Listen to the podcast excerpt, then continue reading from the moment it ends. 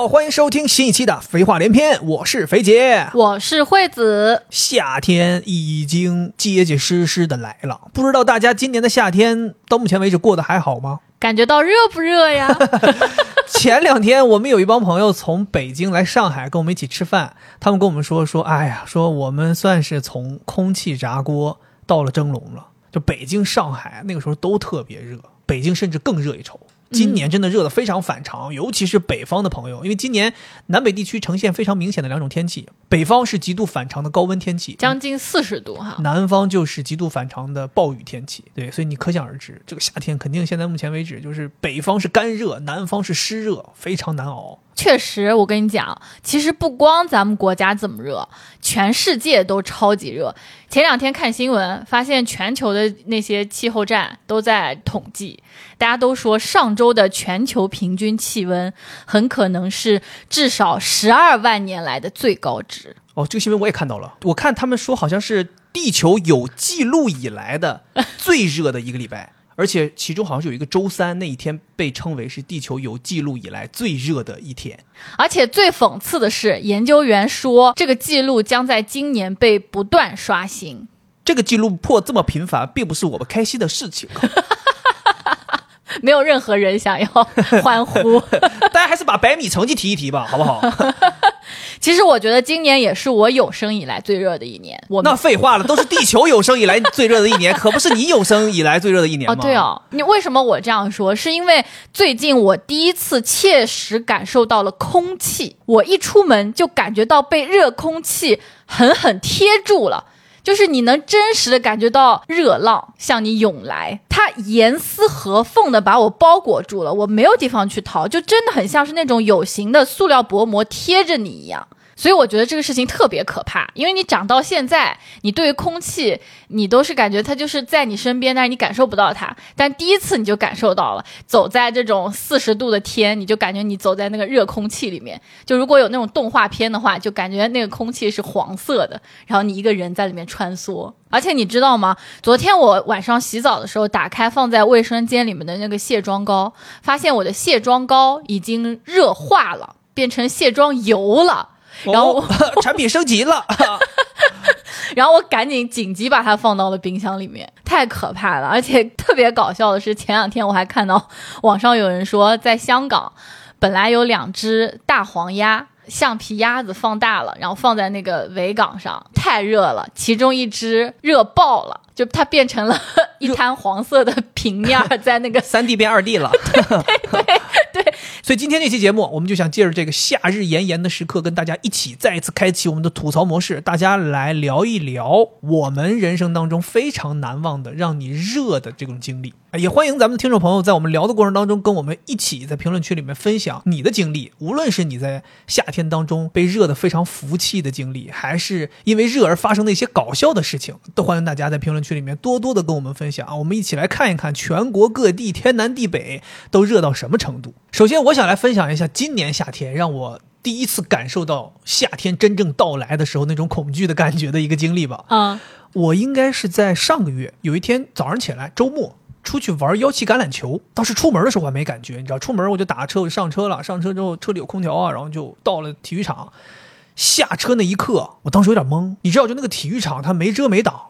我从大门口进去，往那个场地走的这个路程当中，我就感觉这个太阳怎么这么毒啊！今天我当时真的感觉特别毒，但我还没有意识到这个恐怖。然后就这样就到了赛场了。到了赛场之后，我们就开始啊热身呐、玩啊，然后大家聊天啊什么的。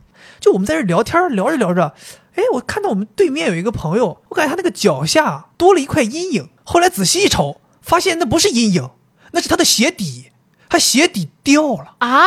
他的鞋底因为天气太热，地面太热，温度太高，鞋底的胶融化了，就那个鞋外边那层橡胶外底跟鞋脱落了啊！鞋底在这边，然后鞋在那边，两个脚分在两边。他没发现，他没发现，完全没发现。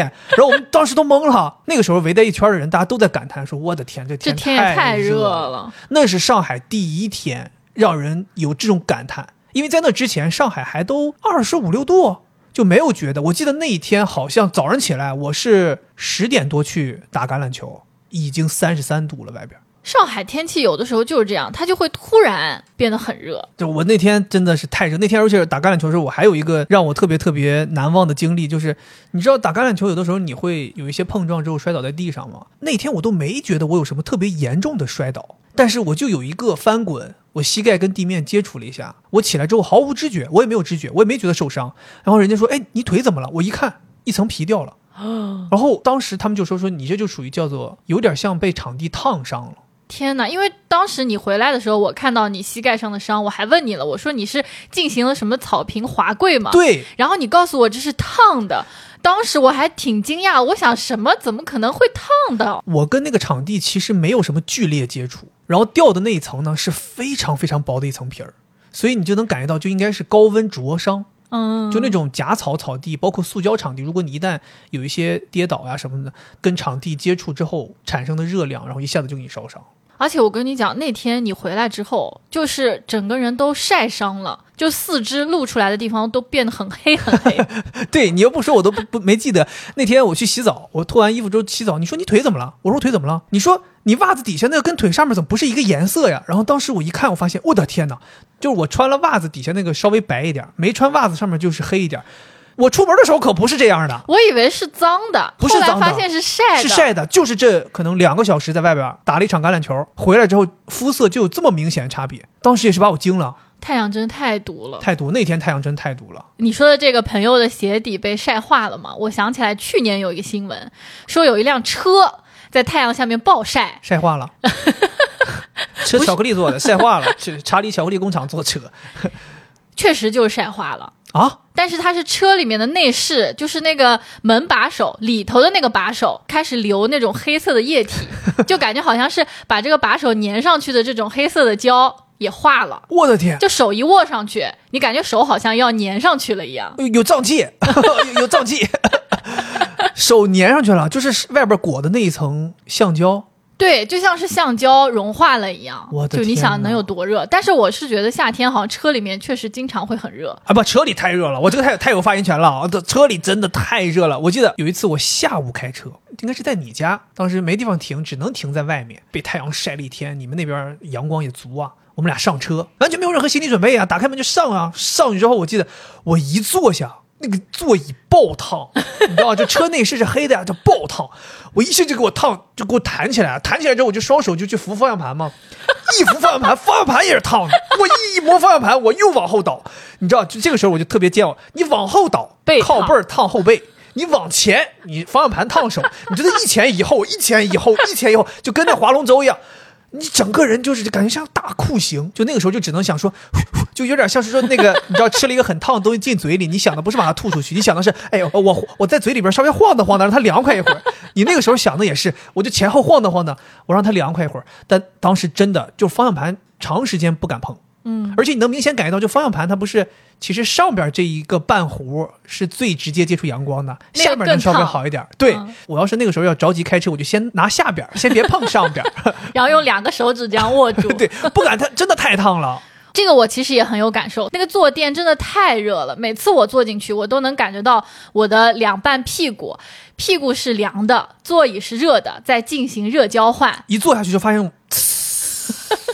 然后每次我都会跟自己说，只要它们的温度达到一个平衡，就不会那么烫了。我就一直给自己一些心理暗示，让我能够坚持坐在那里。最后获得了一个八分熟的屁股，说说就是太硬了，回去重做。我记得小的时候，家里面还没有车的时候，就骑自行车嘛，跟我妈一起。然后自行车的座椅，那种普通自行车也是黑色的，它在太阳底下晒了之后也非常烫。自行车座那个座，它的那个角度。和跟你屁股接触的那个角度，它就正好把你卡住，就结结实实的烫住了。而且它就是像在烫你的屁眼。然后我记得我爸妈跟我说，说你一定要记得，就是让它凉一凉再坐上去，因为这个会让你容易得痔疮。我不知道这个是不是一个谣言，就可能加热屁股会让你容易得痔疮。完，那汽车座椅加热怎么办？那不是就是整个一个加热又不是烫你。反正我最近因为这个夏天，我还在抖音上有刷到过那种出去骑电瓶车，特别帅，一步跨上电瓶车，屁股一着，然后他那个你懂吗？就是卡点儿，一下这个时候起那个音乐，然后两个人都被烫烫的都是弹起来飞巨高。对，我觉得还挺有意思的，因就很为座椅。真的很烫很烫，黑的就是很烫很烫是的，我感觉从去年开始，就这个夏天确实是比往常要热很多很多，特别反常，就来的特别早。我不知道大家有没有发现，今年咱俩不是五月六号的时候、六七号的时候回了北京一趟吗？嗯。那个时候其实北京已经非常非常热了。我们俩就是倒霉，不知道咋回事儿。去的时候它已经很热了，你不能说倒霉，那咱俩去成都没赶上这呀，成都后面两天也很热，这属于属于守恒了，我们也啊守恒了，人品守恒了。嗯但当时去北京，我记得那两天北京应该五月六七号已经是三十四五度，而且那个时候我翻手机看到我们离开后的第二周，北京就已经气温预报已经奔四十去了。你知道吗？真的太夸张了。所以今年你看，为什么他们说北京是空气炸锅，就是来的特别早，然后又特别极限。你说到这个四十度，我记得我们当年在北京读大学那几年，每当气温达到四十度，就会有记者去王府井大街的那个地砖上 表演煎鸡蛋。真的雷打不动，每到过了四十度，我好像看过一次，对北京来讲都算是一个固定节目了，每年都有。观众朋友们，大家好，今年我们又来到了王府井大街，现在室外温度已经达到了四十度，地表温度有多少呢？让我们煎个鸡蛋试试看。咵，呲 我跟你讲，真的不夸张，就那个鸡蛋打到地砖上的一刻，那个蛋白立刻就开始泛白，就是出现那种有点像熟了那种固化的。今年我刚才查了一下，依然还有这个项目，对，但是没在王府井进行，他们在一个气象站的地砖上进行的。哦，也是 咵打了个鸡蛋，等着它煎熟。所以看来可能在北京就是超过四十度煎鸡蛋，这应该是气象部门的一个常规操作。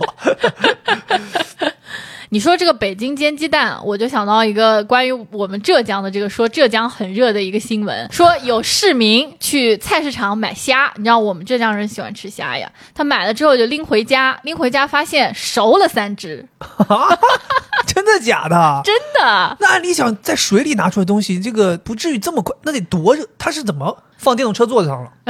对，很有可能是不是？就是电瓶车座子上了，本身就烫，再加上黑色座椅 一放，然后虾当时就说了，虾说这么快就做了吗？不等回家再做吗？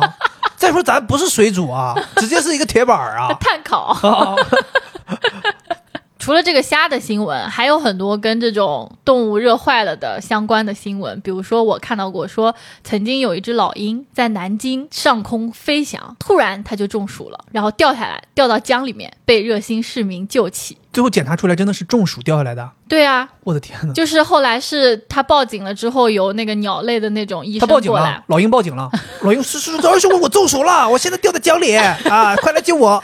热心市民，啊热心市民热心市民是不是本来是想给他捡回家吃的？热心市民说有老鹰掉下来了，联系老婆，今晚啊煮高汤，来个猫老鹰啊！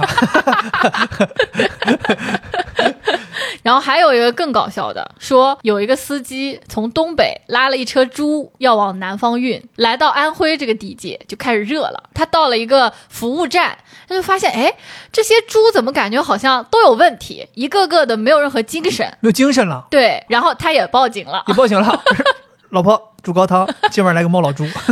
报警了之后，警察就来了，然后发现哦，说可能是猪中暑了，后来就给猪淋水，哦，淋了很长时间，然后猪就恢复了，才继续往南方运。天哪！就感觉东北猪可能无法适应，是不是？对，为什么感觉你像在骂人啊？我只是想询问一下，同时作为东北来的，可能习惯了比较凉爽的气候，这冷不丁吧，因为你这个高速是一下子进到这个地界，嗯一下子温度上来，是这个一下没受住。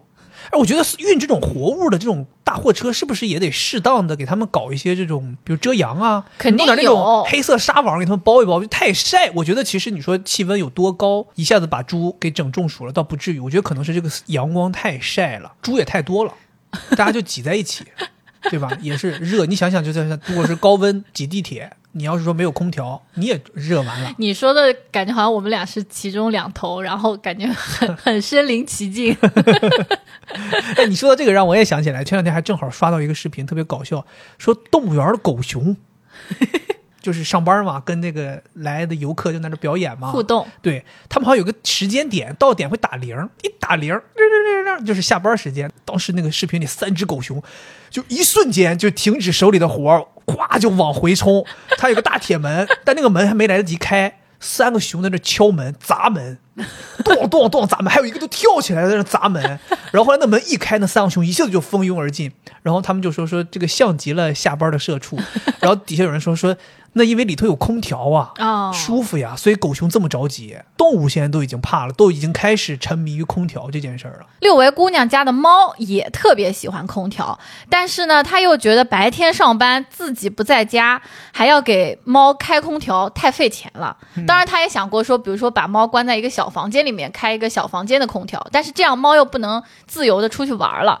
所以她在那个网上学了一个办法，就用那个塑料泡沫箱包上锡箔纸，然后在里面放上冰袋儿，给他的猫做了一个猫的小空调房。就如果猫感觉到热了，它就可以进这个空调房待一会儿，等它想要出来玩了，它就可以出来。凉快吗里头？它好像还做了实验。说这个冰袋儿放进去之后，可以给温度降六度左右的温度。哦，那挺可观的。对啊，很可观。所以猫喜欢吗？他们家喜欢，他们经常进去，两只挤在里头，因为它给那个边 那不能把这泡沫箱搞大一点吗？那个泡沫箱已经很大了，因为他们家那个布偶猫特别大。哦，嗯，而且它那只布偶猫特别好笑，就是如果它在外面稍微玩一会儿，它就会像狗一样哈哈气。就伸个小舌头出来，哦对。最近在那个小视频网站上，不是也经常看到猫哈气的视频吗？我记得以前是不怎么看到的，因为猫就没有像狗狗那样用舌头散热散得很厉害嘛。但是因为今年太热了，就各家的猫都出现了吐舌头现象。以后我们就可以，别人问你今年有多热，你就跟他说热的，猫都变狗了，大家就能理解了。是，你刚刚提到小视频，其实我今年刷小视频也刷到一个特别搞笑的。最近刷到一个小视频，有一个狗，就是它主人每天遛它的地方是他们类似于小区楼下的一个什么超市门口，然后好多狗在那儿聚集，大家会在那儿玩儿。它第一次是被这个主人带到那个超市里面，感受到了这个超市里边是有空调的，空调很凉快，它就记住这件事儿了，它就经常往这里边跑。就是遛狗的时候，它就往里边钻。后来它主人就不让它进去，因为就说你不能老往里头跑，你在在外边把这个事儿遛完了，咱得回家。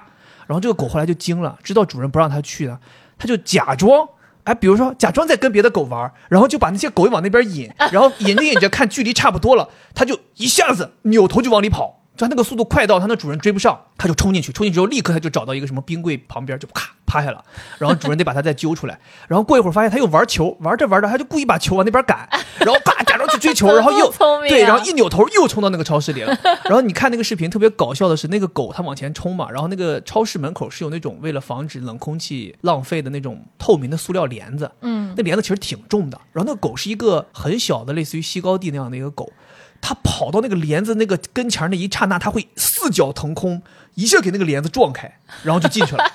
然后它每次跑到那就唰一下撞开，然后进去了，然后他就趴在那个冰柜边上。就主人说，一天晚上就光抓他，把他从超市抓出来就抓十几次，他怎么这么执着？对，特别执着。他就是意识到这个东西就是舒服。是我发现动物好多都挺怕热的，我这让我想起了我初中的时候有一次，真的我觉得我特别的冤枉。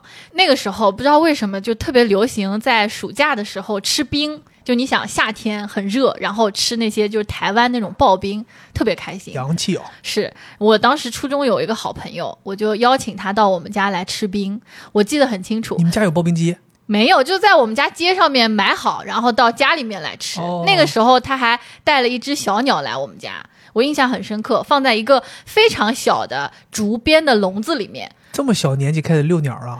他很喜欢这种花鸟鱼这种东西，这个爱好来的过早。然后那个时候我们家可能就没开空调，两个人就坐在客厅里面，一边吃刨冰，一边就是看着这个鸟。然后这个时候他就说：“哎，我想去上个厕所。嗯我说：“行啊，你去吧。”然后他就去了。不知道大家有没有印象？我们家还挺大的，就他来回可能还挺久的。来回挺久的，坐公交车去厕所，坐软软去厕所。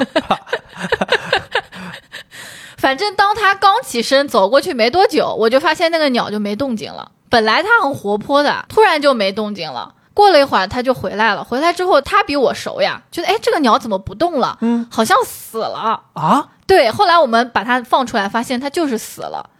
这么突然吗？走的？虽然它没表现出来，但是明显它就感觉到，哎，我这才离开这一小会儿，怎么这个鸟就死了呢？你也太着急了吧？这么着急就动手了吗？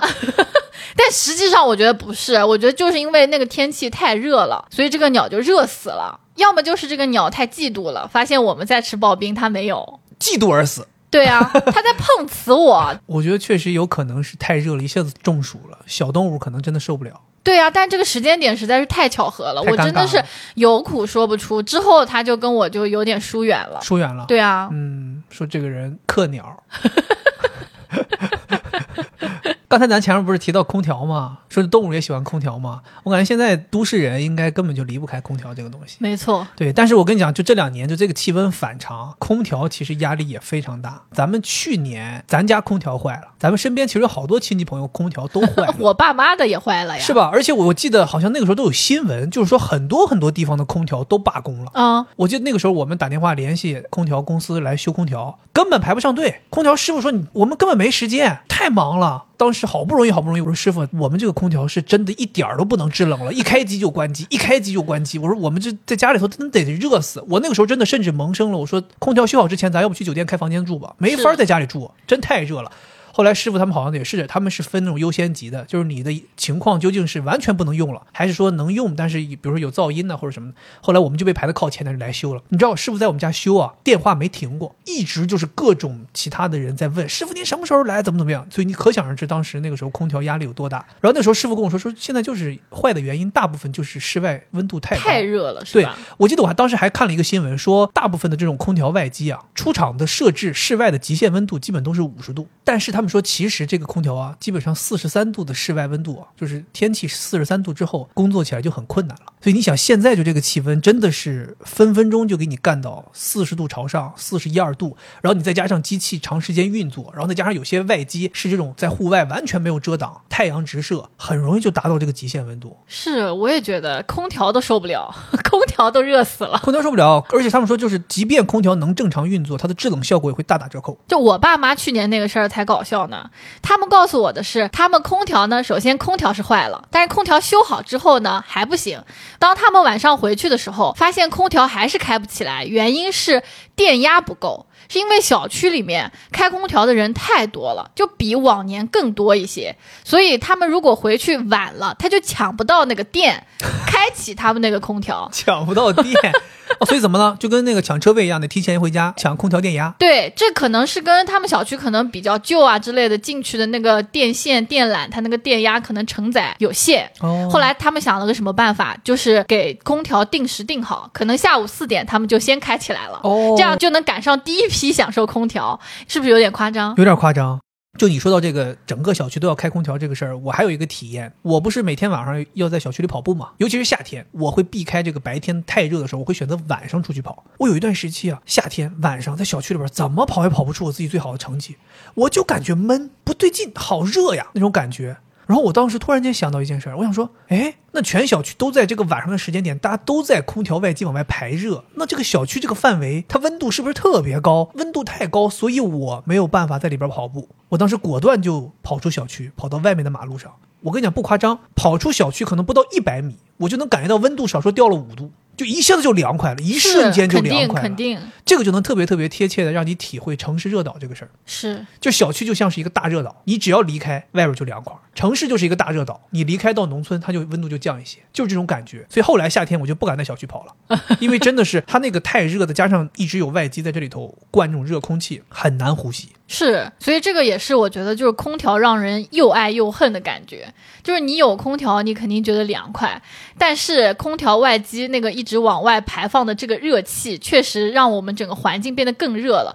我就记得小的时候真的没有那么热，即使家里面没有空调，我都感觉到没有那么热。然后到了晚上，太阳一下山，过一会儿那个风一吹过来，风是凉的。嗯，但是现在你走在路上，有的时候冷不丁，哎，怎么来一头热风？一看旁边有一个空调外机。嗯，夏天我最怕的就是经过空调外机，它会对着你吹那个热气，真的让人非常的讨厌。哎，你说到这个，我不知道你是什么时候第一次接触到空调这个东西的。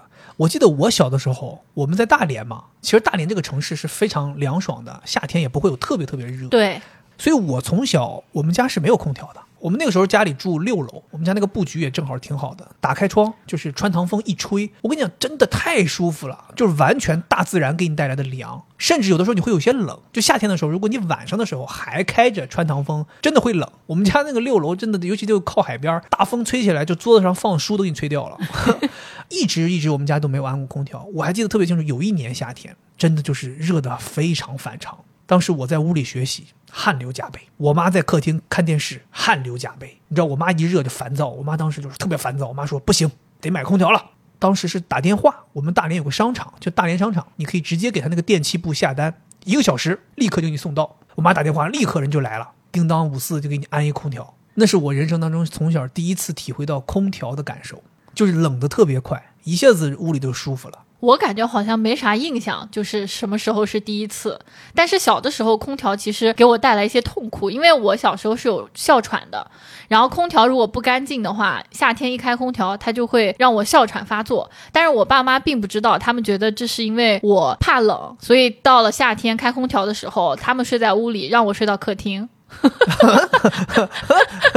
我就很惨，在客厅搭个床，然后吹电扇，他们在屋里面吹空调。就是你刚刚说到说空调很凉快嘛，很舒服，但我有的时候会觉得空调的那种凉并不是特别自然。比如说像这个上海的地铁和上海的商场，那个空调就感觉不要钱一样。就他会给你打的像一个冰窖一样，他们应该就不是家用空调，嗯，我感觉他们有点像是那种工业空调，就可以极低。我感觉就是上海的这些公共场所的空调是没有极限的。上海地铁真的夏天不敢坐上海地铁，就上海地铁真的就像你说的，就感觉空调不要钱，然后你就感觉到这个空调它能设置到这个温度，就这里已经不是地铁了，这就是冷库，就这样，这是雪国列车，这整个一个冷酷无情。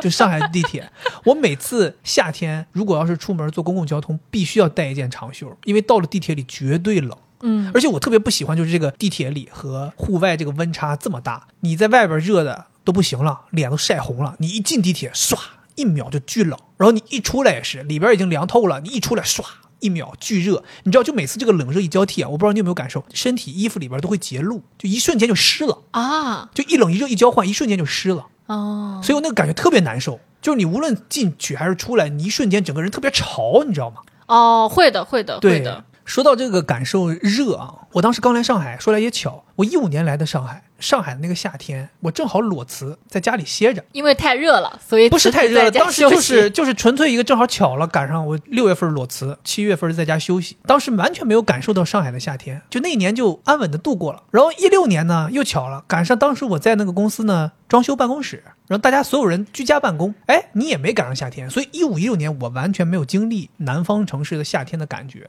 但是，一七年我这正经在最热的时候要上下班，我那个时候一下子感觉到上海这个天气怎么这么热？就那个时候你会有一种疑问，就是我一五一六年也在上海，为什么不是这样的呀？就你以为是天气反常，其实当时是你没经历过。所以一七年那一下子给我整的真的挺懵的。就是我记得那个时候，我每天早上起来出门要看一下天气预报，真的到后来就是每天都是三十七八度、四十度高温。那个时候你有没有怀疑人生？那个时候我就会想说。应该这样吗？就是气温是可以到四十一二度这样的吗？我们在澡堂里泡水的温度都没有四十一二度。你刚刚说到一七年嘛，其实一七年也是我印象当中夏天特别热的一一年，就是因为那一年我们正好装修。哦，我的天！你别提这个，你一提我马上这个死去记忆开始攻击我。我那一年真太难受了。主要我们装修的那个时候，家里的空调是不能用的呀。对啊，线什么都断掉了，不能用。而且咱们当时我记得是三四月份开的工，正好到六七月份这个夏天的时候，是进入到那个最要命的那个环节，就是很多东西我们需要在这盯着，比如说铺地板呀，然后上瓷砖呀，包括后来我们要自己在这美缝。我的天！每天在这烤了一天的这个蒸笼，然后我们正好它温度正好的时候，我们两个包子就进来了，然后在里面被炙烤。我记得当时我朋友去泰国，他买了一件 T 恤衫，蓝颜色的，嗯，上面写的是我不需要谷歌，因为我的老婆知道所有的事情。是那件衣服，每次你穿着它在这里面干活，干完之后，你的胸口就会出现一个爱心形状的汗的痕迹。还是那种都已经吸出白色的那种 汗渍了那种，对，然后正好包着那一圈画，就感觉还挺温馨的。但是热是真的很热，真的热。我觉得那个时候咱空调用不了，但是好像厨房接了电，然后当时咱厨房里边有一个集成吊顶，里边有一个那种像吹风的风扇的，它那个叫什么厨厨房宝还是什么东西的？冷宝。对，反正就是能吹一点凉风。对。然后那个时候就特别喜欢在厨房干活，我记得那个时候有一次还特别热的时候，我们两个跟铺地板的师傅一起，三个人挤在我们那个小厨房的那个风口下面吹风。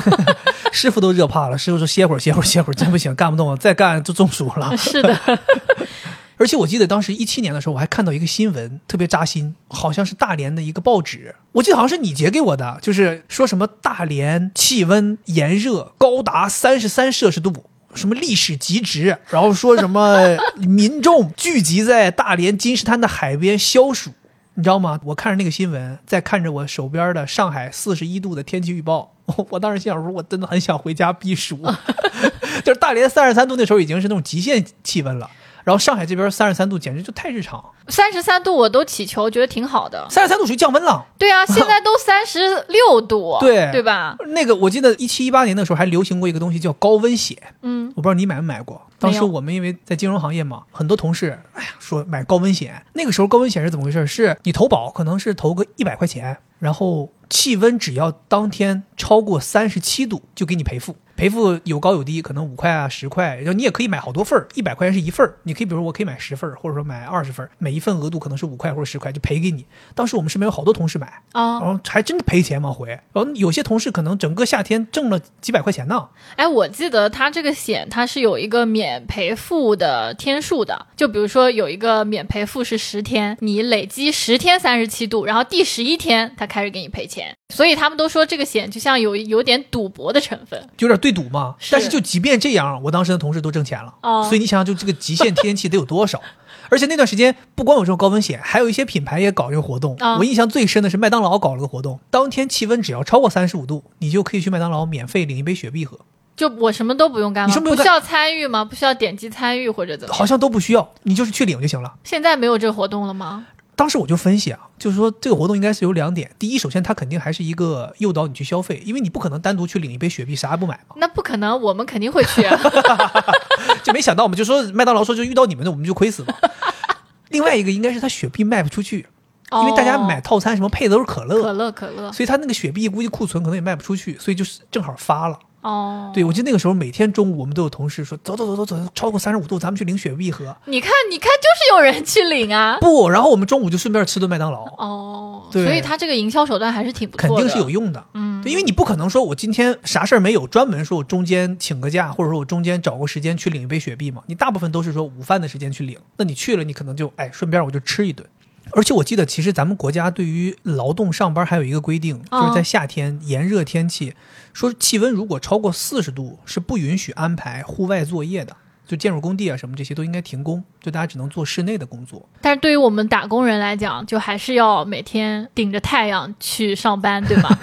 对，就是说打工人不受这个条款的保护嘛哎。对，其实这个真的也挺惨的，因为你别看大家打工人说有办公室嘛，但其实有很多人的工作特性是没办法，也要在户外待着的，但是他却不受这个户外作业这个条款保护。比如说公关行业，他要出去看场地，或者说他要在室外的活动现场组织活动，这种他都不算在户外作业的范畴，但是他依然需要顶着这种大日头在外边工作。哎，那我想说，那个外卖员什么的，是不是也不受这个保护？我觉得他们应该受这个保护，但是他们的工作特性让他们没有办法停啊，好像夏天特别热的时候会给他们有高温工资。只能就是这样呗，就是给你补贴呗。我记得我们以前好像就是高温，公司会给我们发棒冰吃。哦，那算是很好了。对，在公司的冰箱里面会存一批棒冰让我们去吃，但是也很少，每次我们都需要去抢，就不是人手一个的，不是人手一个，因为冰箱里面也放不下那么多嘛。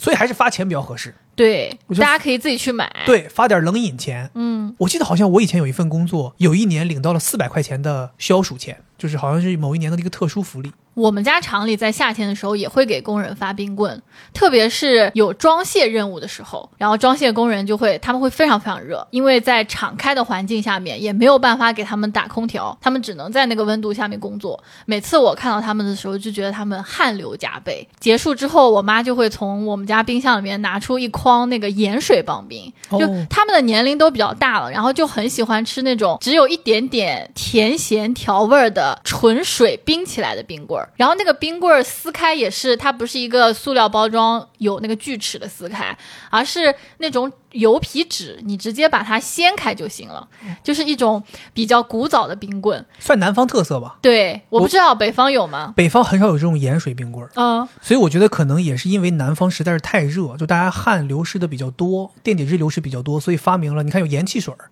对，还有这种盐水冰棍儿。北方没有，北方我们吃的就这种纯加一点点糖的这种纯冰的冰袋儿，我们那边有冰袋儿，我不知道你们有没有，像牛奶袋儿装牛奶一样的东西，但里边是冰水，它给冻成大冰块儿了，哦，给你你喝，弄开之后化一点就嘬嘬嘬嘬嘬，就冰水呗，冰水里边就是冰糖水，嗯就这样的然后我小的时候就特别喜欢跟他们一起，他们吃了，那我也可以吃一根。啊。然后你打开一个梦龙，哈，你说你看我们这老板就是不一样，哪有啊？我也是吃这个盐水棒冰，哦跟他们一起吃，我就会觉得那个感受让我很开心。在劳动的过程当中挥汗如雨，然后劳动完了之后，你们一起开心的降暑，让我觉得很幸福。不像现在，就是你天天在这个空调房里面，就像刚才讲到那些打工人，虽然他们有空调，但是你在这个空调房里面的那种感受，跟真的在正常自然的环境当中工作的感受还是有点不一样的。对，我记得之前有个电影，就那个霍元甲那个电影，里面不是有一个桥段，他在一个村子里面养伤，就是插秧，大家在那猛插猛插，然后突然之间所有人就抬起身，他也不知道为啥，他就还在那插，他心想说，哎，你们终于停了，我可以比你们快了，他就很想赢嘛，他人生就很想赢。后来人家告诉他说，其实是有风吹过来了，大家这个时候都起身去感受一下风，不要再急于插秧了。就很自然，对我觉得这种自然的感觉，就很多人可能会觉得，哎呀，农民很辛苦，没准他们的这种工作比我们待在空调房里面要舒服一些。就这个舒服可能是打引号的，但是这肯定是更加自然和更加健康的。对，所以其实现在我倒更喜欢，比如像咱们夏天太热了，吹空调吹久了，我都会说我们把空调关了，然后通通风，或者我们出去找个阴凉地方待一待，是就是你去感受真正大自然给你带来的那种凉爽，其实才是最消暑的。对我们家，因为是那种敞开式的厂嘛，就没有办法打空调，所以我爸有的时候就会去进那种工业冰。就是很大很大块的冰，哦。然后把它放在很大的桶里面，然后放到那个厂的车间里面，那个降温其实也降得很快，那必须，这是属于就是当年皇族们才用的这种降温方式。是，然后也很舒服，你不觉得吗？肯定啊而且还有一些那种电扇，它是可以在下面加那种冰水，然后它吹出来的风是又有冰水又有风的。水雾状的那种冷风。是，我觉得这个也很舒服，是对，就比空调要舒服一些。我刚才咱们说到消暑吃冰棍儿嘛，我不知道你有没有经历过。我小的时候特别喜欢吃一种东西消暑，嗯就是绿豆汤。啊、我也喜欢。我大姨最擅长做这个绿豆汤，最精髓的在于这个绿豆汤啊，我们做完之后把它放到冰箱里，而且有的时候还会放到那个冷冻层，卡好时间，十五分钟、二十分钟，稍微给它冻出一点儿冰碴那种，然后你拿出来喝，哦，哇，又甜又清爽，然后还带一点点冰碴，还有点那种哎，就是就是冰嘴那种感觉啊，就特别特别消暑，就是真的是一口进去之后你都起鸡皮疙瘩，一下子就凉了，嗯，特别舒服。然后我那个时候小的时候啊，就是我不是说嘛，我不喜欢喝绿豆汤里的料，我就很喜欢喝那个汤，说白了就是绿豆糖水。然后我就把我大姨做的绿豆汤，把那个水灌到矿泉水瓶里，然后把矿泉水瓶扔到冰冻里头，冻完了之后拿出来。这一天这不是一个水瓶都是冰嘛？我就抱着它，抱化一点了我就喝一点，然后再抱身体捂热了又化一点再喝一点，哇，太舒服了。我们家我是我外婆特别会做这个绿豆汤。你如果来喝她的那个绿豆汤，就不存在你这个只喝汤，因为她那个是做出来之后完全是混在一起的，绿豆糊了。就是它的那个绿豆的那个已经被完全煮烂了。哦，然后非常完美的融合在了这个液体当中，同时我们还会加一个东西叫百合，那个东西是有一点点苦的，它的样子是有点像大蒜的，嗯，一半一半的，它是一个特别特别清凉的植物。用中医的说法，它是有点寒凉的，就让你没有那么燥热。所以我们每次喝绿豆汤都会把这个东西加进去，就增加它的那个消暑的功能。哎，你这么一说，让我想起来，我们去年去吃那个小笼包，乌有仙他们家不是有一个绿豆汤，它里边是加了桂花，对不对？那个叫苏式绿豆汤，它里面还有很多蜜饯。哇，刚才一提到绿豆汤，我就想起那个味道了。好多年没有喝到让人特别特别印象深刻的绿豆汤了。甜的、香的，然后有桂花的味道，然后绿豆的清香。我现在都脑子里又想到那个绿豆汤，哎，可惜那个吴有先暂时关门了，嗯，吃不上了。好喜好想那个绿豆汤，是刚才不是讲到我外婆做绿豆汤很消暑吗？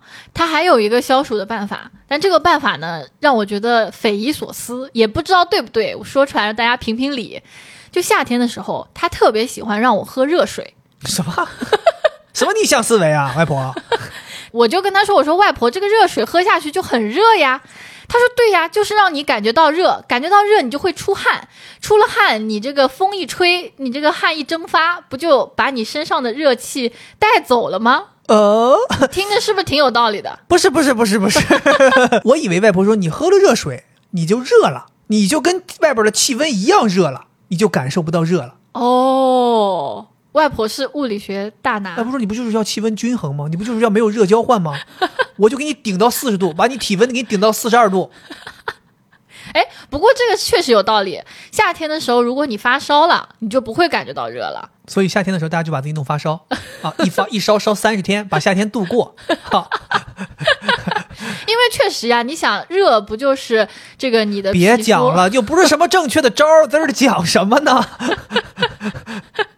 不要误导大家。但有的时候我觉得喝热水确实有用，就你不要喝特别凉的凉水。你说到喝这种冰水，我觉得夏天大家有的时候会贪凉嘛，嗯，就确实会喝很冰的东西。我之前是看过一个新闻，说有一个人剧烈运动之后非常非常热，然后一口气灌掉了一整瓶非常冰的运动饮料，然后吐血了，天哪，就是有点像胃被刺激到破损了，咳血了。所以大家一定要适度。如果你特别特别热，说想要补充一些冰的的话，小口，就像我们跑马拉松平常会说，就大家要小口喝。少喝一点，然后最好让这个水呢在口腔当中含一含含一含，让口腔把它的温度稍微提升一些，然后再咽下去。啊，对，或者说你就其实那个时候你那么热，喝一些常温的也已经有降温效果了，嗯千万别喝太冰的，很伤身体。突然想起来，我外婆还有一招，就消暑，还有一招。我记得小的时候吧，家里面没空调，然后天气特别热的时候，我外婆又喜欢省电嘛，电扇可能她也不愿意开，她就跟我一起睡午觉的时候，让我躺在地上，我们两个一起躺在地上，怎么 因为家里面那个时候不流行铺地板，哦全是大理石，大理石它就特别阴凉嘛。然后他就说：“来，我们两个人并排，而且必须躺在门口，这样可以被门里面吹出来的风吹到，不干净啊，脏啊，这地上擦干净嘛。”我跟你讲，这招真的特别有用。是吗？对，就是你在那块躺着，你躺的这块不是说有点热掉了嘛？这个你热交换一热掉，你马上滚一下，滚到旁边，另一块没有那么热，外婆会给你喊来一二三翻滚 翻滚吧，外婆。啊，对，然后你们就翻到凉快的地方，对然，后等那边再热了再翻回来。是，我的天哪！但是你说也不能老老躺地上嘛，这不进门的人容易踩到你们吗？所以后来我们就开始睡席子。哦，凉席对，然后凉席不是有好多种类嘛？比如说有草席，然后有竹席，然后还有麻将席，这些你都用过吗？应该都用过吧？草席和竹席有什么区别？反正就是那种比较细的，不是草席是那种就是用草编的，嗯，草杆子编的，睡上去稍微软一点点，就是那种榻榻米那种有点青绿色的。哦我知道了。对，那个席子给我的感觉是，它除了挺舒适之外，挺凉快之外，还有一个感觉就是它会带有一点草香味儿。体感和味觉的双重体验。然后那个竹席呢，它会比草席更凉快一些，但是它又容易受损。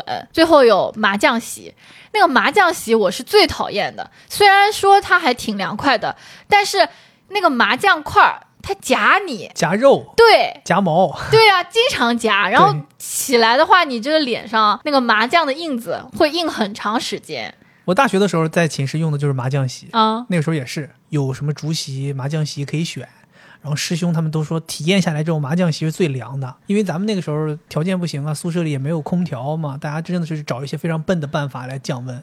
我记得那个时候我们用麻将席有一招，就你啊光睡麻将席都没有办法降温，因为天太热，麻将席都给你烤的就是跟外边一样。所以那个时候我们就是睡觉前会拿这个冷水把毛巾浸湿，然后拿毛巾给那麻将席擦一遍，然后最好是那种半干不湿的毛巾啊，擦完之后上面留点那种凉水，然后这个时候你就赶紧躺下去睡觉。就趁着麻将席这个温度是凉的，赶紧躺上去，就趁着一会儿，因为你要不然的话太热了，你是入睡不了的。你就趁这个啊一冰，赶紧入睡。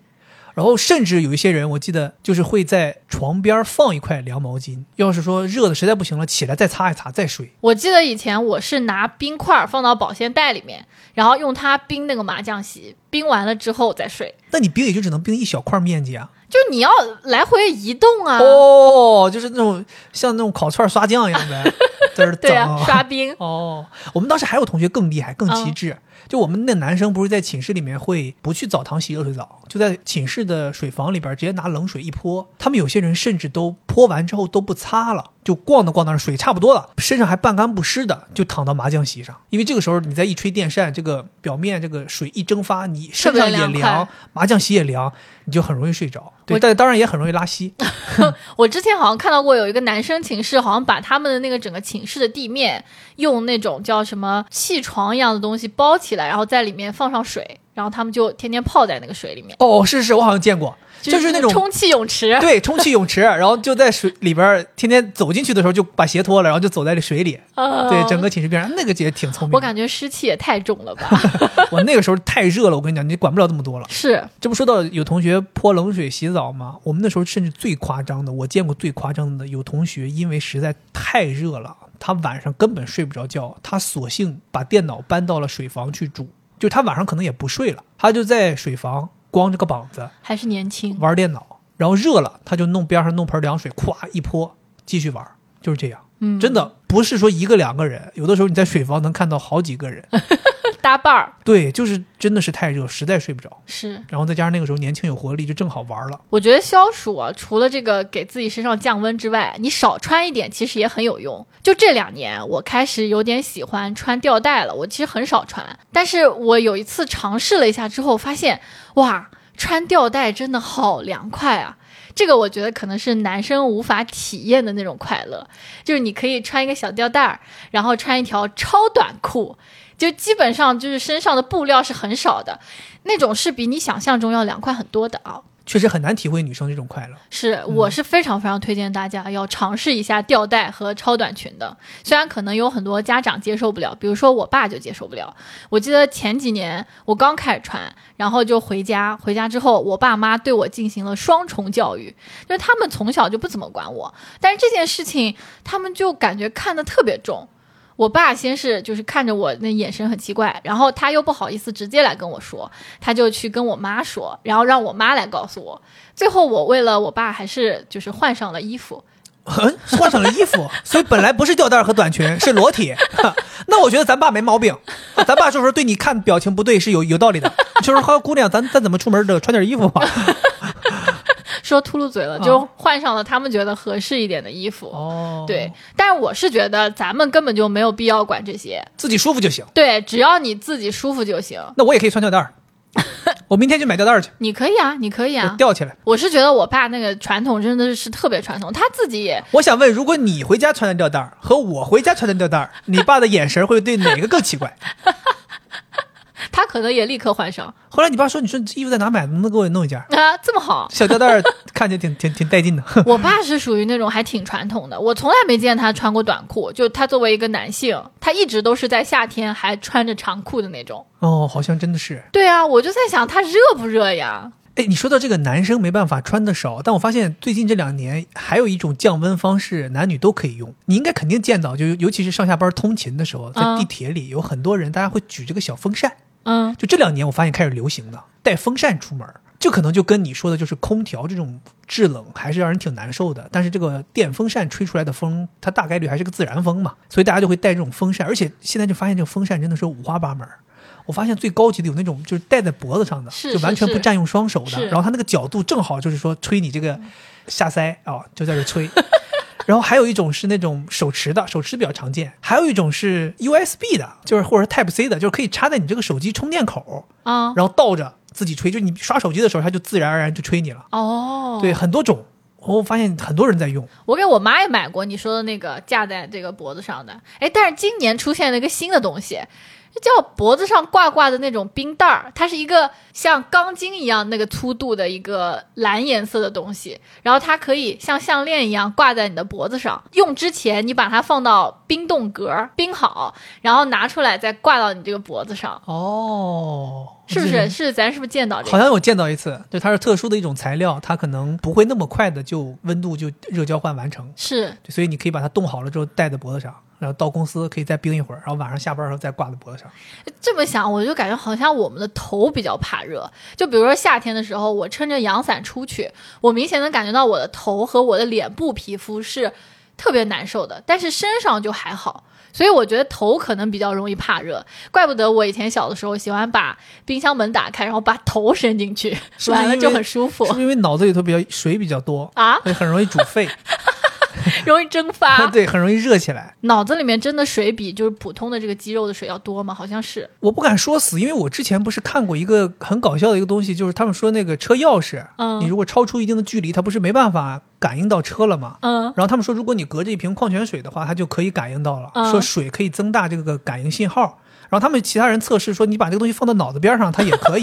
那间接就证明，就是脑子里头水应该跟水瓶里水差不多多。其实你刚才说为什么有很多东西它都是挂在脖子上的嘛？嗯我自己是有一个体会，就是就后颈这个部位，它感受温度可能是非常明显的，然后它能够控制整个人身体的感受。哦，就这个你在洗澡的时候能特别明显感受到，比如说你冲水，如果后颈能接受的温度，身体就基本都能接受。真的吗？比如说你用洗冷水澡，哦后颈能接受这个凉，你全身就能接受这个凉。新知识。后颈如果能接受这个热水的热，你全身也能接受这个热水的哎热。，那你让我想到的就是脑干嘛？脑干好像是人的就是感受温度的一个地方，控制体温的一个地方，嗯所以可能就正好就是在这个后脖颈这块儿。哦，嗯，对，所以大家就夏天的时候要保护好这儿。我记得我那一年出去跑步，就是这一块儿，因为没遮没挡嘛，你衣服好歹还穿着，帽子还戴着，然后你前面脸还有这个帽檐、墨镜啊什么挡着，但是你就这个后脖子这一块儿是最容易被晒晒伤的。我记得那个时候我每天回来之后看自己身体，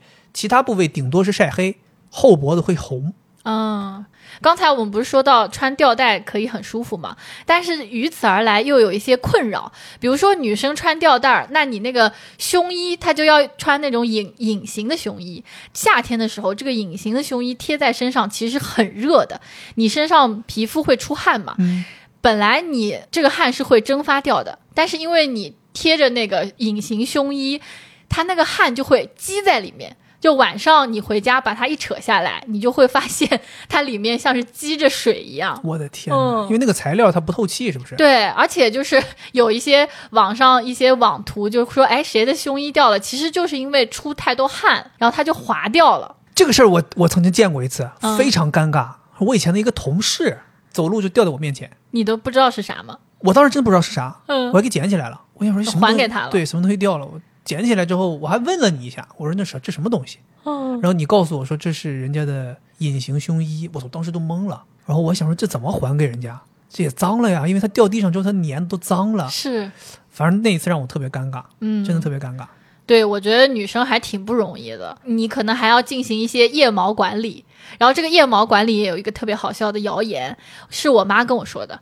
她说你不可以剃这个毛，剃这个毛会得癌症什么？啊！真的假的真？的真的有科学依据吗？我不知道有没有科学依据，但是我总觉得可能确实你剃可能真的会对你有一些影响，因为毕竟这是人他本身有的东西啊。哦，它夏天的时候，因为腋下容易出汗嘛，然后它的这个毛它蓬松起来，可以给你有一些空气的流动去散热。对，就你剃了这边的毛，如果你穿 T 恤的话，你就会发现很容易腋下的汗会渗出来。哦，嗯所以这个我觉得大家也自行的去考虑。现在也有一些女性运动，就是我们不用剃腋毛，还挺多的。然后有一些明星也会带头，就是我穿吊带，但是我不剃。哦，嗯，我觉得这个也是一个很好的趋势。你这么一说，让我想起来，我有一年夏天被一个朋友蛊惑，他说让我去剃男性私处的那个毛。啊，他说：“哎，这个你没体会过，你剃了之后你就特别凉快。”我记得我有一度差点被他说动了，因为他讲那个理论就是嘛，你这么一一大堆毛发，他说就跟头发一样，你夏天如果要是剃光头，你是不是凉快？嗯，他就给我举这么个例子嘛，那我就想说，哎，好像确实有道理，我甚至想要尝试，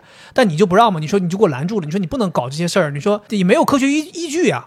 然后我记得当时我还特别用心的去网上查了一下，然后发现就是几乎全部都是差评，就说这事儿千万不能干，然后说特别愚蠢，然后说反正就干完之后就是那种全都是说特别搞笑的、难受的、糟糕的体验。然后我当时后来就没干，所以确实有的时候吧，这个理论它看似是有道理，但是呢，你不能够去举一反三。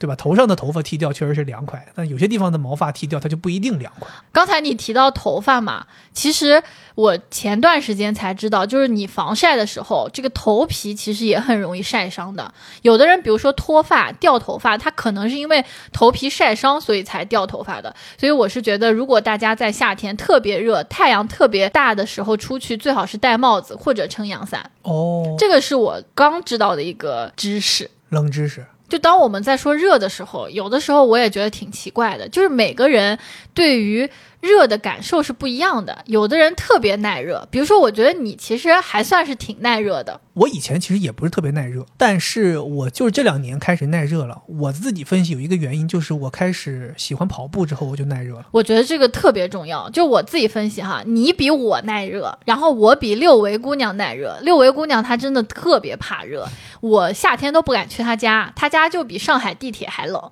她还觉得热死了，热死了。我分析一下，你看，虽然我也不太爱运动啊，但是他比我还不爱运动，所以我们三个人梯度是你大于我大于他，然后另一个因素运动也是你大于我大于他，所以我就有一个这个相关，就感觉好像运动和这个耐热会有点相关，因为我自己也有感觉，以前我不跟着你运动的时候，我比现在要怕热，我是觉得人为什么怕热呢？我就觉得很多人是讨厌那种出汗之后黏糊糊的感觉，嗯。你一旦运动，不管你是在什么温度运动，都会出汗。当你习惯了运动之后出汗的感觉，你就会觉得好像出汗没有那么让你难受，甚至会有一点点爽。对，其实我也这么想，可能因为我们喜欢运动了之后，你慢慢的开始对于出汗能接受的程度越来越高了，所以换言之，可能你就更耐热了。我经常有的时候在大街上看到一些肌肉男，或者一看就是平常非常坚持运动的人，你会发现经常走在路上啊，他们就是出汗出的很厉害，然后身体有的时候衣服都透了，但是你会发现他们也不难受，其实就是这种感觉，就是他们明明也很热，但是他们已经习惯了这个出汗的感觉，他们身体也适应了出汗的感觉，所以即便他们热成了这样，出汗出成了这样，他们可能也能接受，也不觉得难受，是，然后他们也不会去急于去寻求一个什么空调房，让自己一下子降温下来。我就是因为二一年、二二年夏天在外边跑步，就已经习惯了那种被晒呀、热呀、出汗呀、出透呀，我反而更喜欢出汗出透的感觉。就对于我而言，你要么就让我在空调房里待着，完全不出汗；要么你就让我出去痛痛快快的出汗，出到衣服都能拧出水。但如果你让我走这个中间地带，就是那种半热不热、又汗又油、微微出汗、有点黏，那时候我最难受。是我索性会说，哎，我不如在大街上快步走一走，让自己把汗出来、流出来，就舒服了。OK，你看我们聊了这么多啊，虽然我们吐槽了这么多夏天很热的事情啊，讲了一些我们对于夏天热的一些槽点，但是其实讲心里话，夏天呢作为每年这么重要的一个季节，还是有它独特的魅力的。嗯，对，有很多事情你是只有在夏天才能体会的，对吧？比如说吃冰棍儿啊，半个半个西瓜这么吃呀，或者说像我们出去运动流汗呐这些事情，确实也是夏天它的一个特色。包括你喝冰可乐，就这个肥宅水也是夏天喝最爽。是。而且太阳作为我们太阳系的这个能量来源，我觉得阳光是非常非常重要的，它就是会给人带来能量。嗯，夏天也会让你有一种生机蓬勃的感觉。就夏天的时候，绿树它的那个枝繁叶茂的感觉，也会让你感觉挺好的。对，经常有夏天走在上海的街头，能看到那种大树长得非常茂盛，都路两边的树都连起来了，哦，那种感觉哦，阳光透过树晒下来，有阴影，有阳光，那种感觉也是只有夏天才有的。是我，所以就非常非常推荐大家走出空调房，可以在树荫下面乘乘凉，去感受一下大自然它本身的温度。最后，我们预祝大家今年的夏天都能够过得开心。以上就是本期节目的全部内容，咱们下期再见，拜拜，拜拜。